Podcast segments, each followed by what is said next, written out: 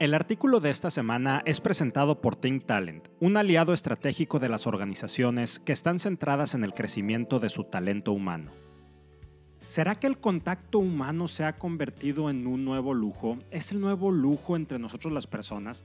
Déjame te cuento que en el 2016 el iconoclasta director de cine sueco Eric Gandini presentó el documental La teoría sueca del amor un trabajo que refleja de manera bastante cruda la epidemia nórdica de la soledad y muestra, sobre todo con una mirada muy crítica y muy ácida, cómo el estado del bienestar sueco de aquel país, que busca una vida segura y fácil para sus ciudadanos, puede convertirse en una existencia vacía y solitaria.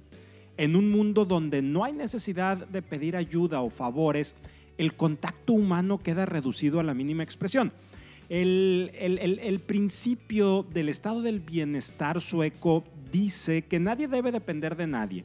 Ni un hombre debe de depender de sus papás, de su esposa, o la mujer debe depender de su esposo, o las personas adultas depender de sus hijos.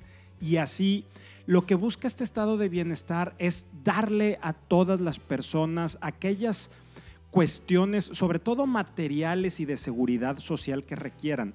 Esto ha hecho que la gente no tenga necesidad de pedirse favores entre ellos y que no tenga necesidad de tener contacto humano alguno.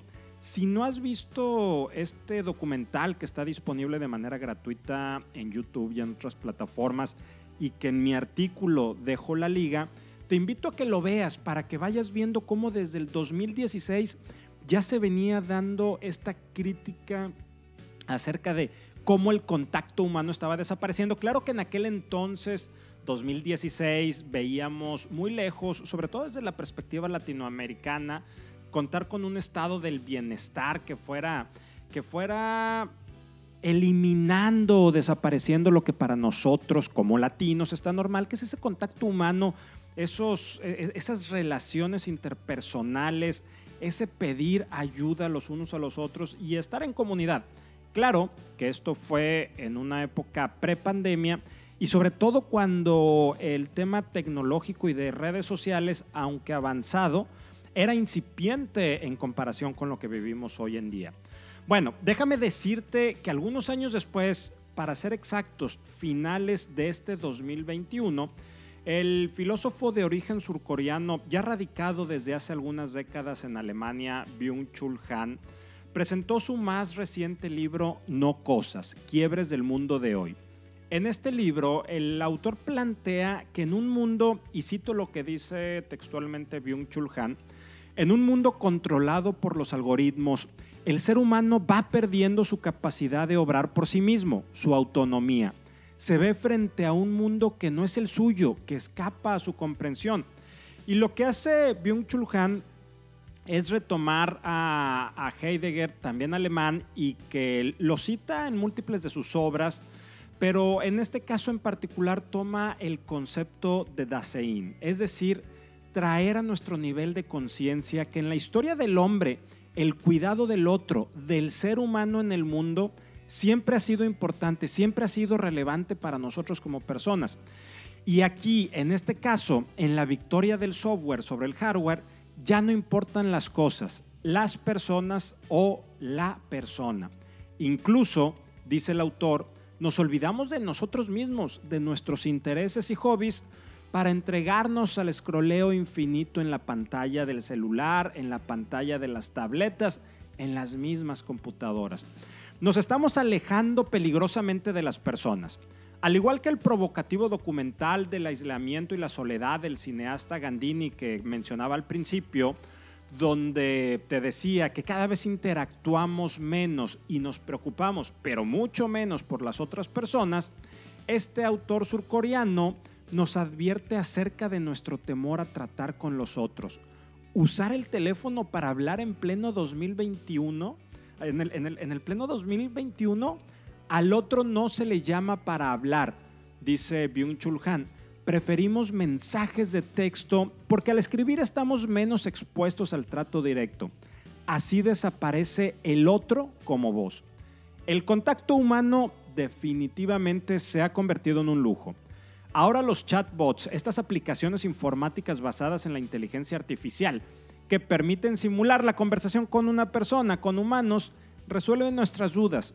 Los trámites ya los hacemos a través de las apps, ir a un banco, tener contacto con otras personas, cada vez lo, no sé si decir lo queremos o lo necesitamos menos y preferimos hacerlo de manera tecnológica, digital, scrolleando con el dedo precisamente.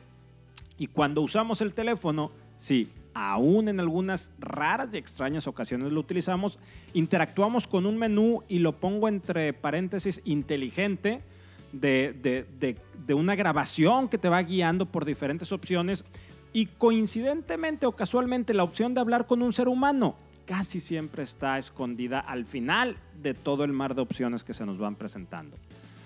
Los seres humanos, es decir, las conversaciones cara a cara sin estar mirando la pantalla del celular, el contacto de las manos, un abrazo, se ha vuelto un lujo. Vivir sin un teléfono por un día, abandonar las redes sociales y no contestar correos electrónicos o mensajes instantáneos se ha convertido en un símbolo de estatus. Emerge una nueva y curiosa realidad el contacto humano se está volviendo un bien lujoso. Cuanto más adinerado eres, más gastas para no tener pantallas cerca de ti. Y si la interacción humana se ha convertido en un lujo, ¿por qué no aprovechamos para regalar un poco de cercanía, calidez y contacto humano en esta Navidad? El contacto humano, no el virtual, no el metaverso, el real, con las personas es lo único que nos puede dar sentido de pertenencia de ser en el mundo, en este mundo. Despilfarremos, dilapidemos y derrochemos lujo.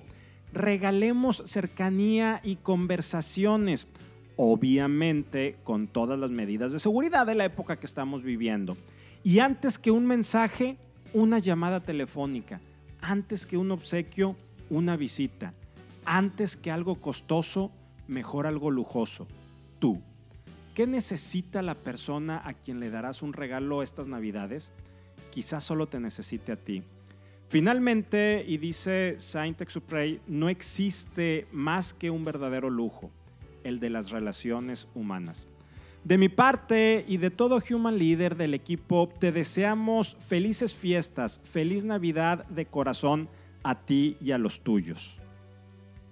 Si te gustó este artículo, ayúdame a compartirlo para conectar con muchas más personas.